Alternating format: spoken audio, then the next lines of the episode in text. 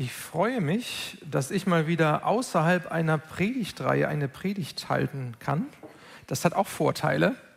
Ähm, das Thema von heute, das beschäftigt mich seit einigen Monaten und ich habe nur auf einen Moment gewartet, das mit euch zu teilen.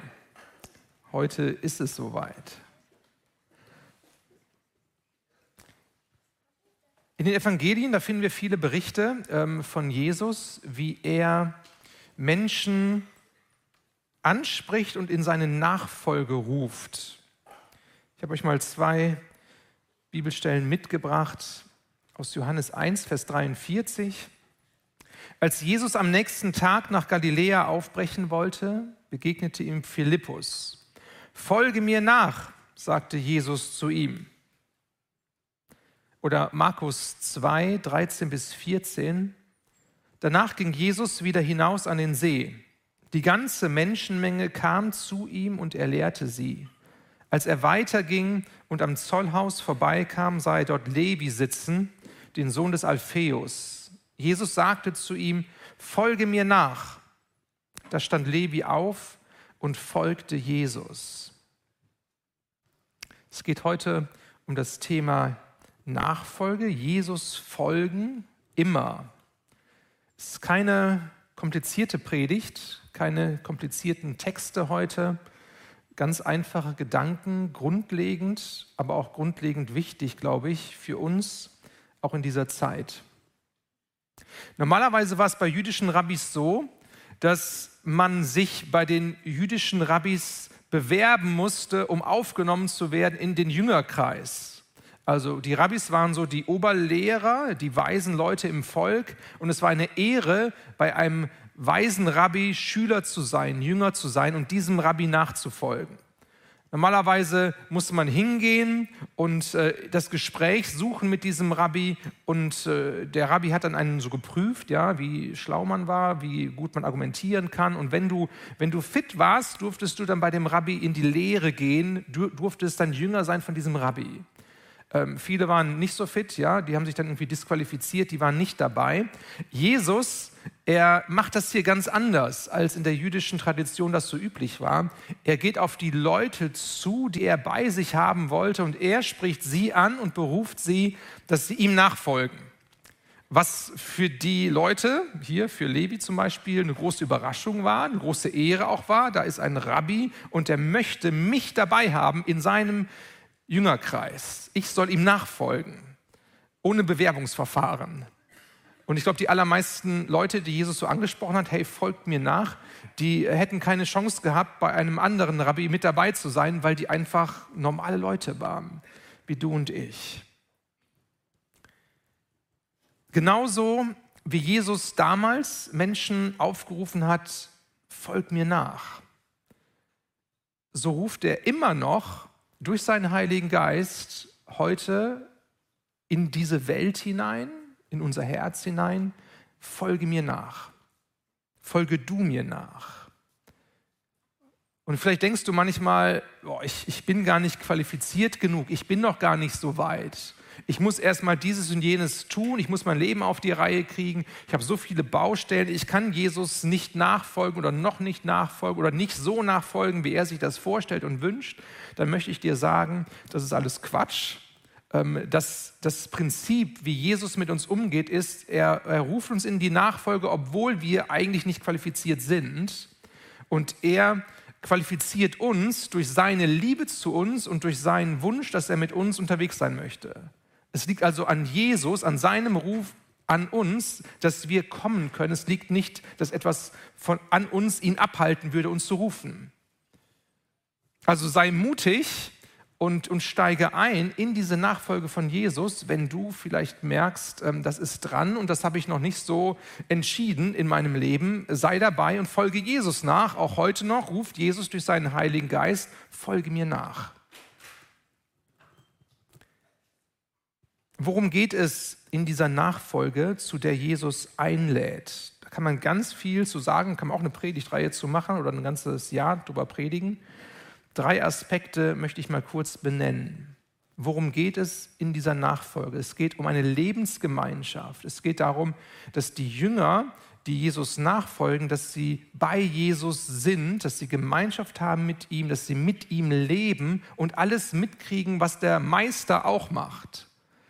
Also die Jünger haben wirklich mit dem Meister zusammen gelebt und haben ähm, ihn kennengelernt und waren bei ihm in allen möglichen Lebenssituationen. Also Jesus nachzufolgen bedeutet, mein ganzes Leben in Gemeinschaft mit diesem Jesus zu leben. Nichts auszuklammern, nicht nur zu sagen, ich folge Jesus nach, sonntags Gottesdienst 10 Uhr, FCG Bielefeld bis 12 Uhr, okay, vielleicht noch die halbe Stunde Gemeinschaftszeit danach und dann ist vorbei. Nein, Jesus ruft in die Nachfolge, dass wir unser ganzes Leben mit ihm Gemeinschaft haben. Und so haben das die Jünger damals auch erlebt. Der zweite Punkt, Jesus ruft in eine Lerngemeinschaft. Also wir sollen von ihm, vom Meister von Jesus lernen. So heute kennen wir das Lernen so, ähm, wir gehen in die Schule. Wer geht noch in die Schule? Ja, Schüler, ganz schön viele Schüler. Uni, ja. Also wir gehen irgendwo hin Morgen geht es wieder los. Ja, es tut mir leid für euch, die Ferien sind vorbei. Also es geht wieder los und man geht in eine Institution und da lernt man und dann ist 13, 14, 15 Uhr ist die Schule vorbei und man geht wieder aus dem Lernen heraus. Man muss auch die Hausaufgaben machen, okay. Aber irgendwie hat man noch eine private Zeit und sein anderes Leben und dann geht man wieder in die Schule und so. Und das Lernen bei uns ist sehr kopflastig. Ja, wir lernen sehr viel was wir im Kopf verarbeiten.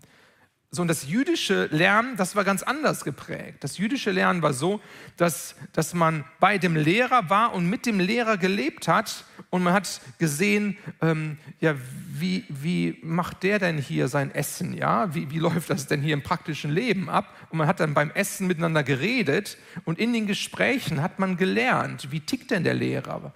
Wie, wie geht er mit Problemen um? Wie sieht der denn die ganze Welt? Und dann hat man Aufgaben erledigt, ganz praktischer Natur. Man hat zusammen gearbeitet, man ist unterwegs gewesen, wie die Jünger mit Jesus auch. Also es war eine Begleitung, bei diesem, bei diesem Meister zu sein und von ihm zu lernen und abzugucken und ihn auch nachzuahmen. Es war halt ein ganzheitliches Lernen. Nicht nur, ich lerne jetzt hier Vokabeln und dann kann ich auch ein paar Sätze auf Englisch sprechen oder so, sondern es war ein Lernen, was die Leute verändert hat mit dem Ziel, dass die Jünger eines Tages so sein sollten wie der Meister selbst. Dass man sehen konnte, ähm, hey, du, du warst doch ein Schüler von Gamaliel zum Beispiel. Es war der, der höchste Lehrer damals. Ähm, man, man, konnte es abspüren in der Art und Weise, wie die Leute geredet und gedacht haben und wie sie, wie sie gewirkt haben. Du warst in dieser Schule. Und so sollten die Jünger von Jesus, sollten daran erkannt werden, dass sie so sein sollten wie Jesus, dass sie von ihm inspiriert waren und dass sie ganzheitlich mit ihm unterwegs waren. Also es geht immer auch in der Nachfolge von Jesus um eine Lerngemeinschaft. Werden wie der Meister, verwandelt werden in sein Bild, mehr so sein, wie Jesus war und wie Jesus ist verwandelt werden durch seinen Geist, durch den Heiligen Geist. Das heißt, Jesus nachzufolgen schließt aus, dass ich so bleibe, wie ich bin.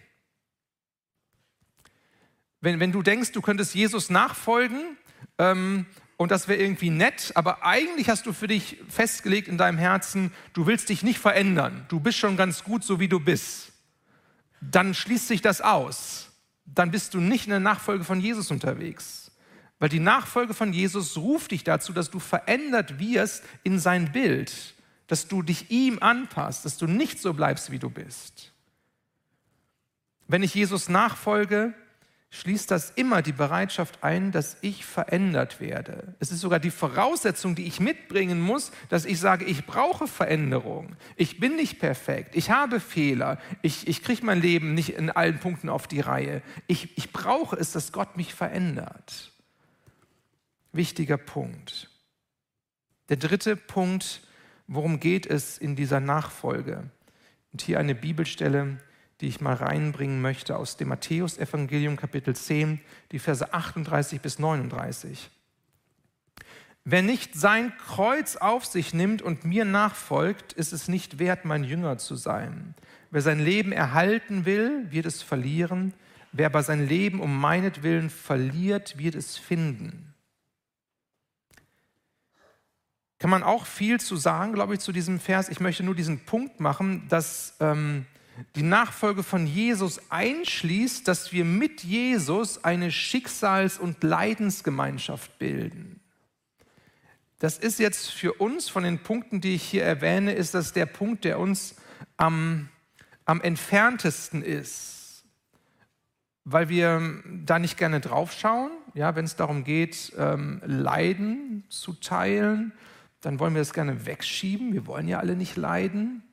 Und wir nehmen gern das Positive von, von Jesus in der Nachfolge. Wir folgen ihm gerne auf seiner Spur, ähm, wenn es darum geht, ähm, dass Menschen Heilung erleben. Und dann wollen wir auch, dass Menschen Heilung erleben, Wunder ähm, wirken, sehen. Ja, ähm, Menschen werden verändert. All das Positive, was drin schwingt in dieser Nachfolge.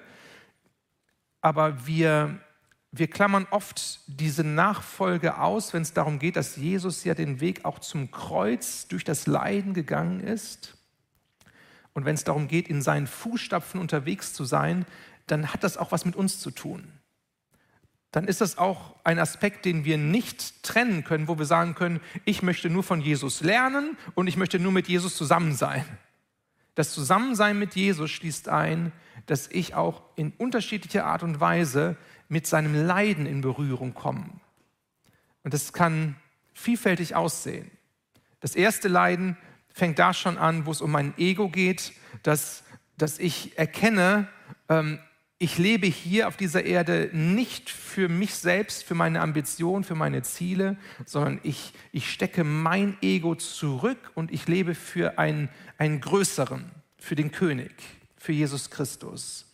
Das heißt nicht, dass ich jetzt überhaupt nichts mehr machen soll, was ich gerne hätte und mir gerne wünsche, aber dass ich grundsätzlich als Christ bereit bin, meine Ambition niederzulegen und den Weg von Jesus zu gehen, wenn er mich ruft, dass ich ihm nachfolge. Das kann aber auch ganz andere Aspekte mit sich bringen, wo wir in die Situation kommen, zu leiden aufgrund unserer Jesus-Nachfolge dass, dass wenn es darum geht, die Frage im Raum steht, ja, bin ich Jesus treu?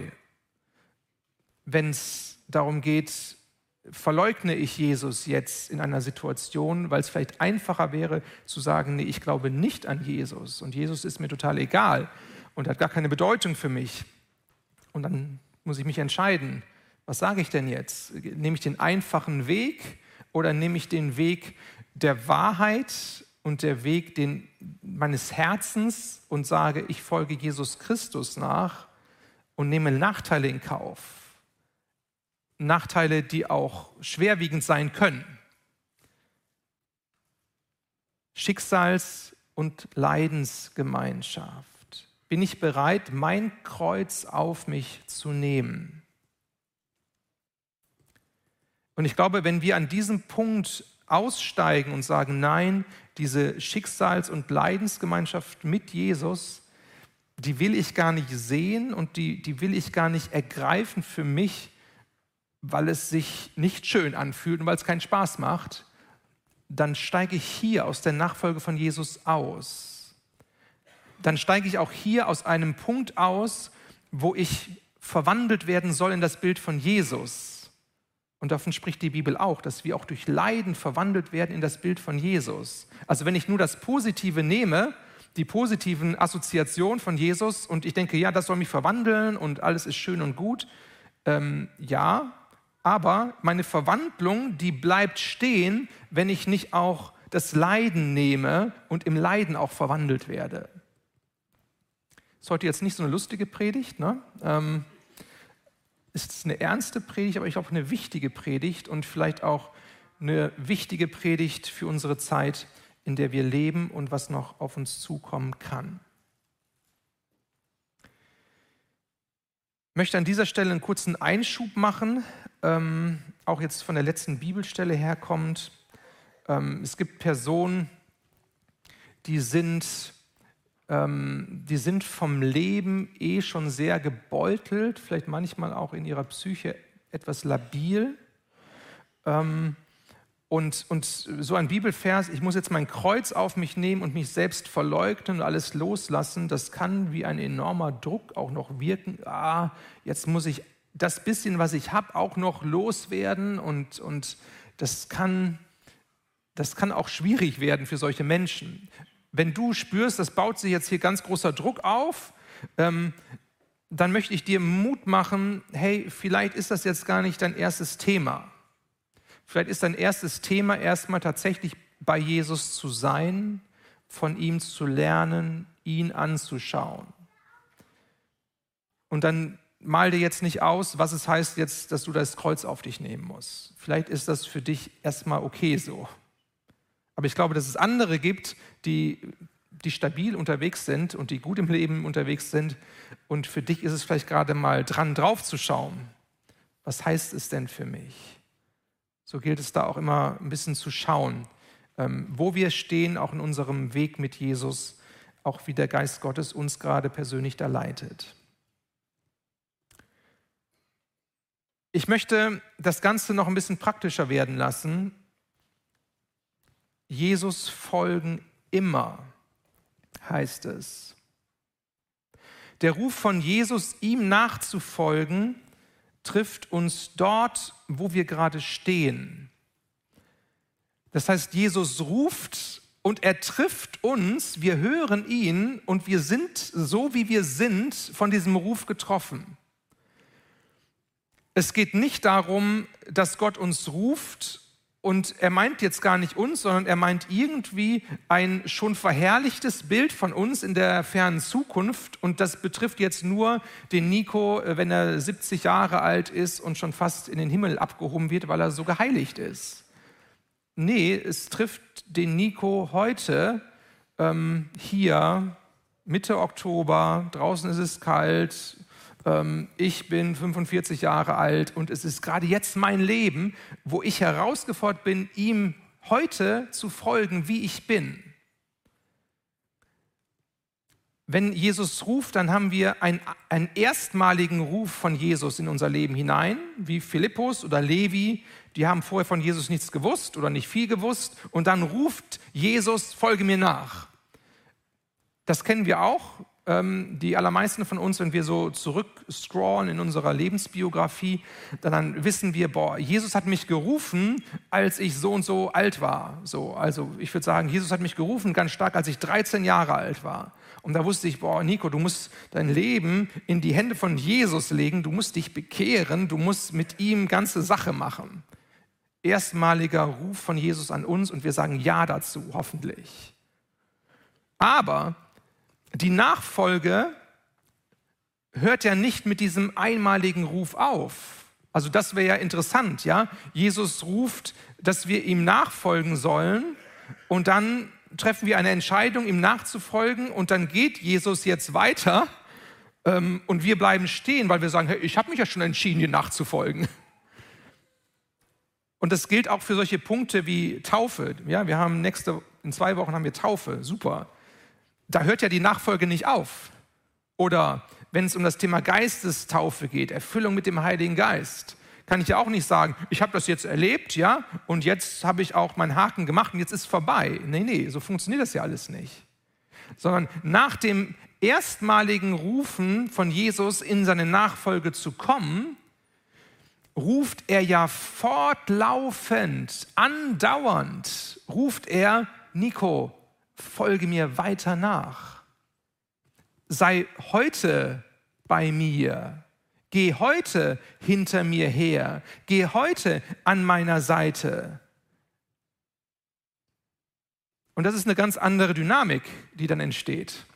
Dann kann ich mich nicht ausruhen auf diese Entscheidung, die ich in der Vergangenheit getroffen habe und sage, ja, ich habe mich 1991 entschieden, Jesus nachzufolgen und seitdem warte ich da mal so ab bis, bis das Reich Gottes in Vollkommenheit kommt? Nee, ich bin immer herausgefordert, Jesus nachzufolgen. Jesus nachzufolgen ist kein Zeitpunkt, sondern ein Zeitraum, eine Zeitspanne.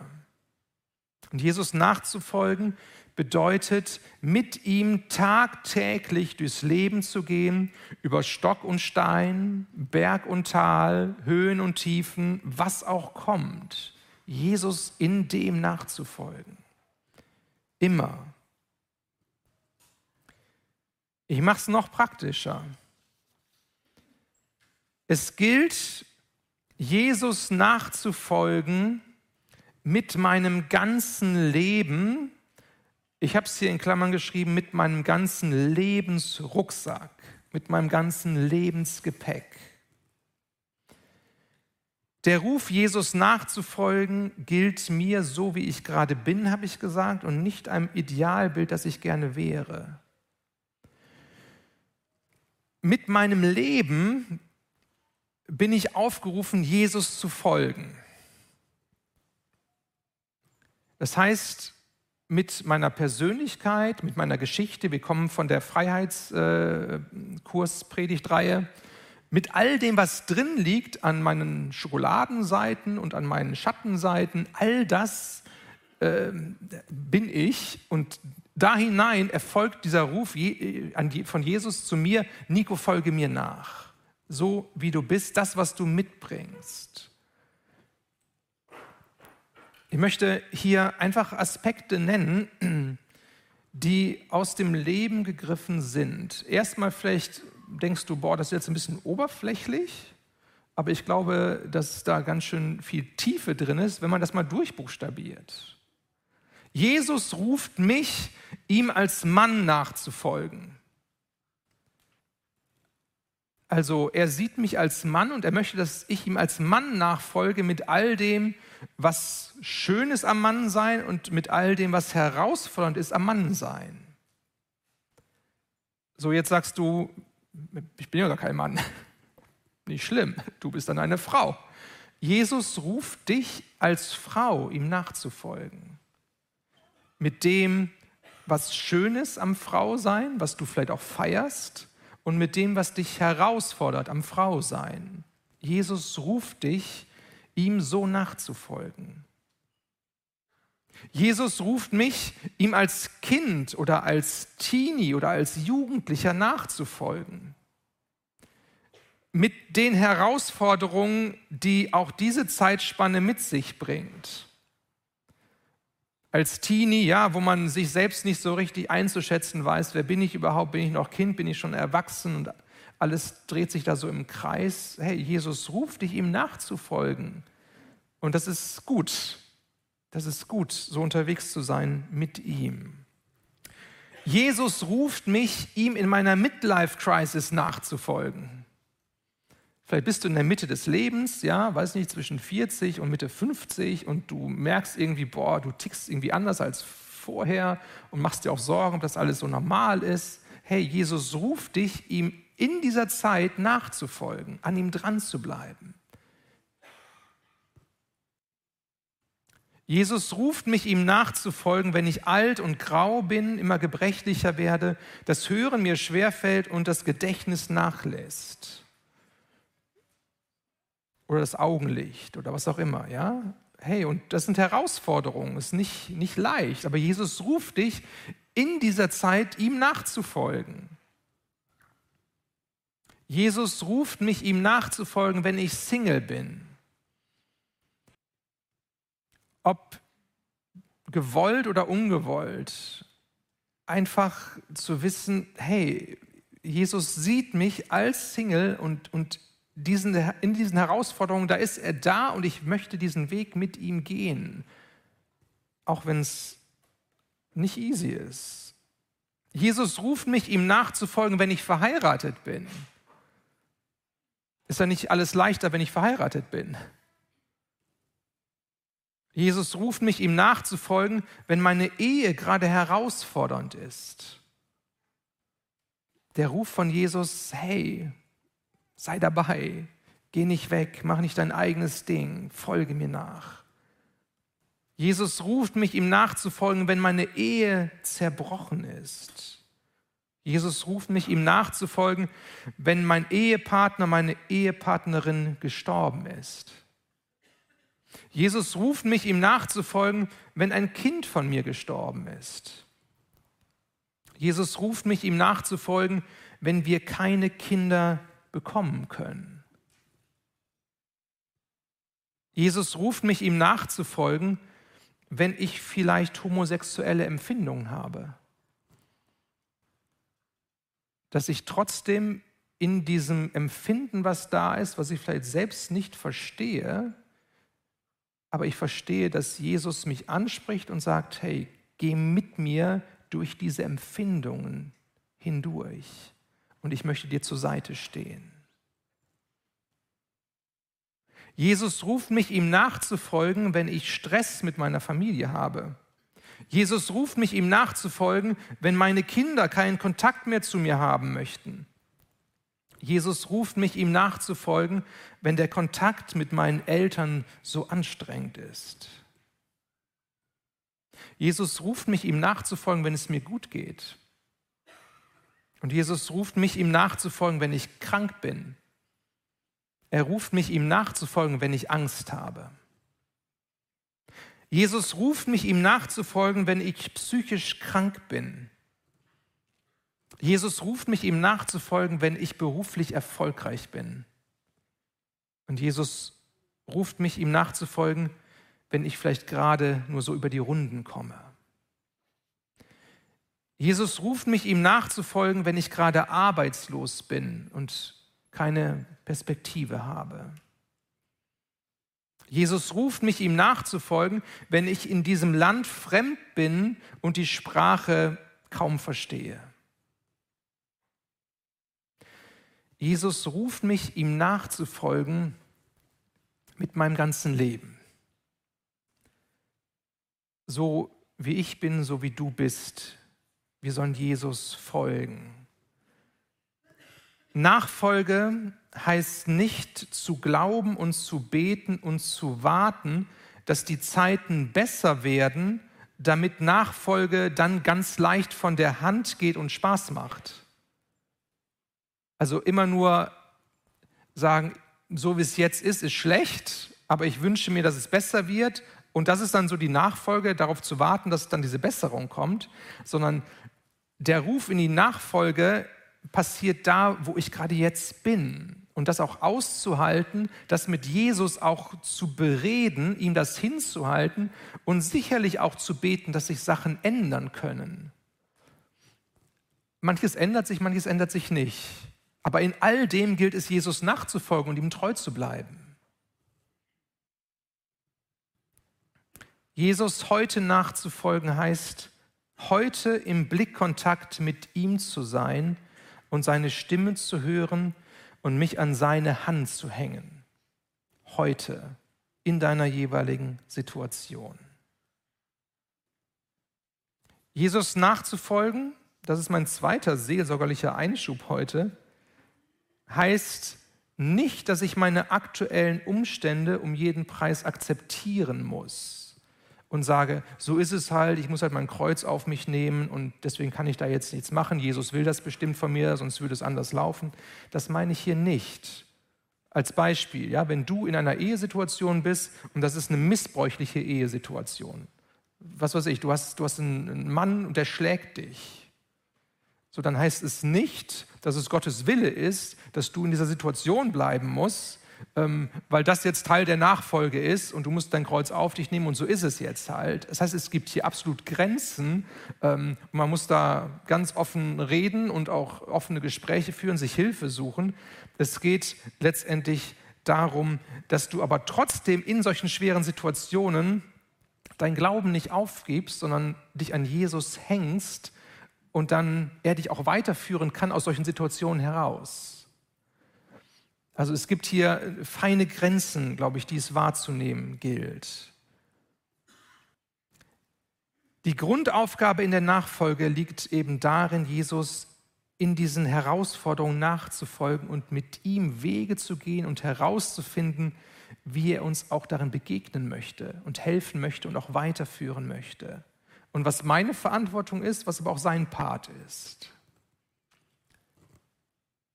Wenn ihr da unsicher seid in bestimmten Situationen, dann sucht gern das Gespräch und bleibt dann nicht alleine ähm, in dieser Unsicherheit. Ich möchte zu einem letzten Punkt kommen.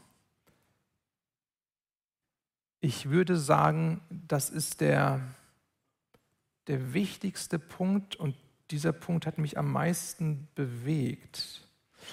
Manchmal frage ich mich, wie sähe meine Jesus-Nachfolge aus, wenn dieses oder jenes passieren würde? Also aktuell sage ich, hey, wir sind ja irgendwie fein raus gerade noch, wenn man andere Länder anschaut, was da abgeht, dann kann man sagen, boah, wir sind immer noch reich gesegnet hier in Deutschland, immer noch Stabilität, immer noch Frieden, immer noch Sicherheit, immer noch ein Rechtsstaat, der ähm, ganz gut funktioniert. Wir haben immer noch Essen im Supermarkt, ähm, wir können immer noch in Urlaub fahren. Alles gut. Aber was wäre, wenn? Was wäre, wenn sich Dinge ändern und grundlegend ändern? Was wäre es, wenn Glaubensfreiheit abnimmt und mein Glaube an Jesus mich wirklich etwas kostet? Als Jugendlicher und junger Erwachsener habe ich immer wieder Filme über die Nazi-Zeit geguckt, weil mich das Thema interessiert hat. Und ich finde es immer noch spannend. Nicht, dass diese Filme schön sind, aber ich habe mich immer gefragt, wenn ich solche Filme geguckt habe, boah, was wäre, was würde ich getan haben, wenn ich damals gelebt hätte? Wie hätte ich mich verhalten? Und was würde ich tun, wenn ich in die Zukunft schaue und solche Situationen kommen würden? Und ihr habt vielleicht auch solche Filme vor Augen, solche Situationen, wo ihr denkt, boah, krass, was die damals erlebt haben und so unsere Eltern, Großeltern und so weiter. Ähm, wie würden wir damit umgehen? Was wäre, wenn ich zur Nazi-Zeit gelebt hätte oder wenn ich zu dieser Zeit Pastor gewesen wäre? Wie sehr hätte ich Jesus verleugnet, um meine Haut zu retten? Wie sehr wäre ich bereit gewesen, Nachteile in Kauf zu nehmen, ins Gefängnis zu gehen, ins KZ zu gehen, an den Galgen zu gehen? Offene Fragen für mich. Wie sähe unsere Jesus-Nachfolge aus, wenn wir heute in der Ukraine leben würden oder in Afrika oder in Israel? Würden wir Jesus immer noch so freudig nachfolgen, wenn all unser Geld, was wir gerade haben auf irgendwelchen Konten, wenn das auf einmal wertlos sein würde und wir hätten nichts mehr an Besitz und Eigentum? Würden wir immer noch so gerne zum Gottesdienst kommen und, und so fröhlich Jesus-Lieder singen und ihn anbeten, wenn wir die Angst haben müssten, dass Terroristen kommen und uns hier überfallen und töten? Würden wir Jesus immer noch nachfolgen, wenn der Rest unserer Familie ausgelöscht würde?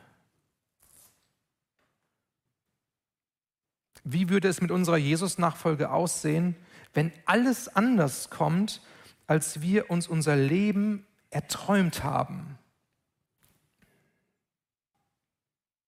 Und das ist eine, eine krasse Frage, finde ich. Und manchmal denke ich so ein bisschen drüber nach und dann schiebe ich das auch gerne wieder weg, ähm, weil es mir irgendwie Angst macht. Und dann denke ich, oh, will ich gar nicht drüber nachdenken, sondern ich bin im Hier und Jetzt. Und, und trotzdem ist es, glaube ich, wichtig, grundsätzlich nicht in so einer Blase zu leben, hey, es ist alles gut und, und äh, das ist hier unser, unser Leben und äh, so muss es auch immer bleiben, sondern es kann sein, dass Dinge anders kommen, als wir uns das in unserem Leben vorgestellt haben. Und dann möchte ich in dieser ganz andersartigen Art und Weise, wie das Leben dann sein könnte, möchte ich sagen, auch da möchte ich Jesus nachfolgen. Und da möchte ich ihn mit hineinnehmen. Eine letzte Bibelstelle aus der Offenbarung. Offenbarung 14, die Verse 4 bis 5. Dort geht es um die 144.000, ähm, die dort ähm, in der Gegenwart Gottes stehen und ähm, Gott anbeten. Es gibt hier auch unterschiedliche Meinungen, wer die 144.000 sind. Das ist nochmal ein Thema für sich. Könnt ihr gerne irgendwann mal äh, ein Offenbarungsseminar nochmal besuchen im Life College. Aber ich möchte einfach nur hier diesen Punkt machen, dass die 144.000 hier als Nachfolger von Jesus benannt werden, die vorbildlich sind, die, die ihm treu nachgefolgt sind. Und da heißt es in diesem Bibelabschnitt, sie haben sich durch keinerlei Untreue dem Lamm gegenüber schuldig gemacht, sondern haben sich rein bewahrt wie eine Braut für ihren Bräutigam und folgen dem Lamm, wohin es auch geht. Unter allen Menschen sind sie diejenigen, die freigekauft wurden und wie eine Erstlingsgabe Gott und dem Lamm geweiht sind. Über ihre Lippen ist nie eine Lüge gekommen. Es ist nichts an ihnen, was Tadel verdient. Mir geht es hier hauptsächlich um diesen Halbsatz, sie folgen dem Lamm, wohin es auch geht. Unser Thema heute ist Jesus folgen, immer. Folgen wir Jesus nur auf den Wegen, wohin wir gehen möchten, die sich für uns gut anfühlen, oder folgen wir dem Lamm nach, wohin es auch geht? Ich glaube, das ist die Frage, die wir für uns beantworten müssen immer wieder. Und ich wünsche mir für mein Leben, dass, dass ich das sagen kann und dass ich das auch tue. Ich will dem Lamm folgen, wohin es auch geht. Ich möchte mir nicht die Rosinen rauspicken, sondern ich möchte bereit sein, Nachteil in Kauf zu nehmen, weil ich dem Lamm folge. Und es geht darum, mit dem Lamm, mit Jesus Christus verbunden zu sein und am Ziel anzukommen, damit am Ende Hochzeit gefeiert wird und ich bin Teil der Brautgemeinde und ich warte auf den Bräutigam Jesus. Und für ihn lohnt es sich, alles in Kauf zu nehmen. Aber das ist leichter gesagt als gelebt. Ich wünsche mir, dass wir wissen, egal welche Wege Jesus mit uns geht, er lässt uns niemals allein. Er hat versprochen, dass er da ist, dass er mit seinem Geist uns begleitet, dass er uns Kraft gibt, dass er uns Ausdauer gibt und dass er ähm, ja, uns inspiriert auf diesem Weg. Wir sind nicht allein gelassen.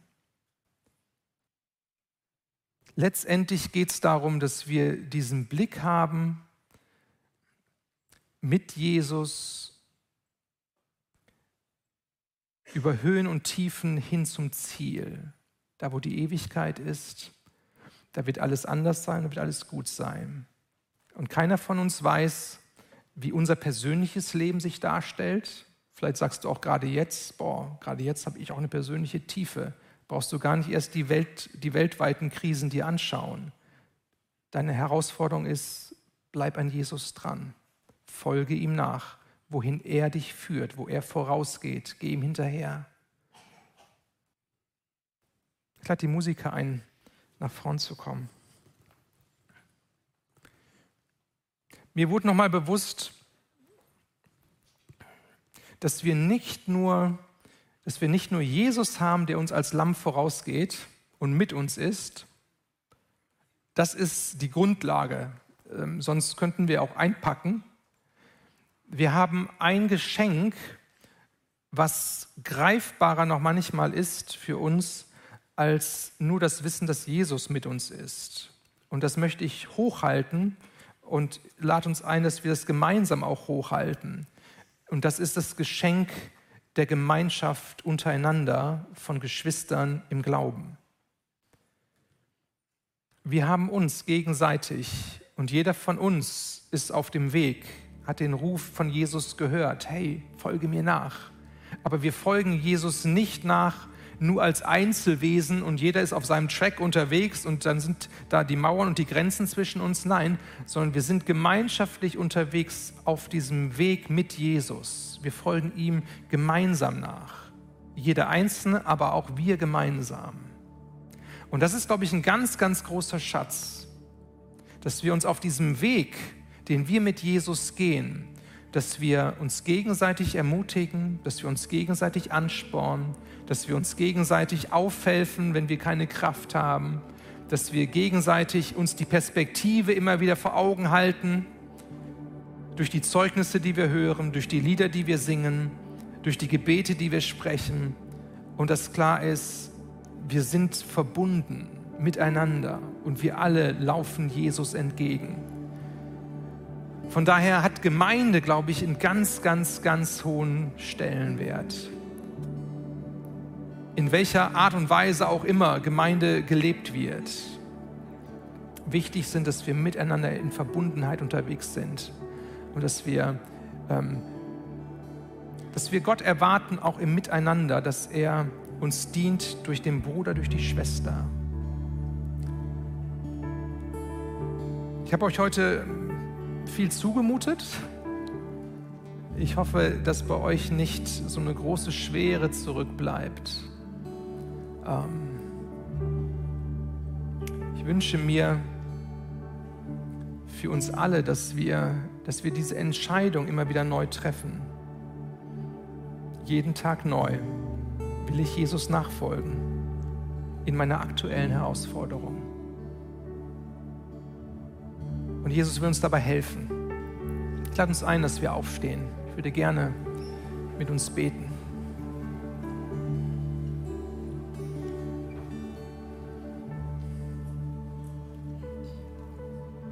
Jesus Christus, du bist es, der uns ruft und der uns eingeladen hat, dir nachzufolgen. Danke, dass wir diesen Ruf gehört haben. Danke, Herr, dass wir mit dir verbunden sind auf diesem Weg. Herr, und keiner von uns weiß, was als nächstes kommt und wie es sein wird, aber wir vertrauen dir, weil du da bist und weil deine Hand ausgestreckt ist und weil dein Geist in uns Wohnung gemacht hat. Jesus, du siehst uns gerade jetzt, wie es uns geht und was uns beschäftigt und welche Themen in unserem Kopf und in unserem Herzen sich gerade bewegen. Du siehst, was uns Sorge macht, du siehst, was uns herausfordert, du siehst aber auch, wo wir vielleicht Entscheidungen treffen müssen, ob wir dir auch an diesem Punkt vertrauen, ob wir vielleicht doch zu sehr für uns leben und zu wenig für dich. Herr, und ich bete, dass du durch deinen Heiligen Geist an uns arbeitest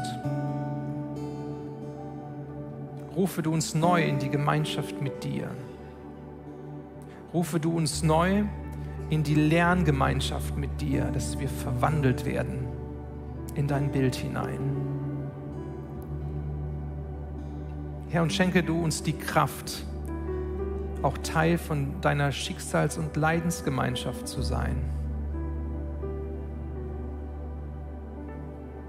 Herr, wir sind deine deine Kinder, deine, deine Brüder, deine Schwestern. Wir sind deine Familie. Danke für die Perspektive, die du uns gibst.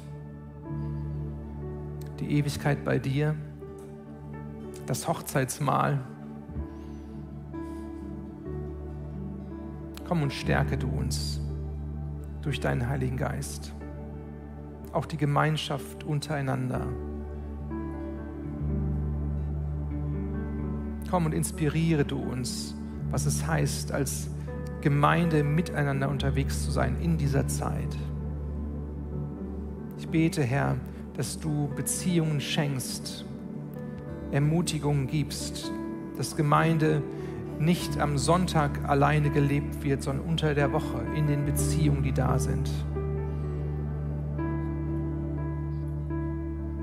Und so bete ich, dass du uns vorangehst und dass wir dir folgen.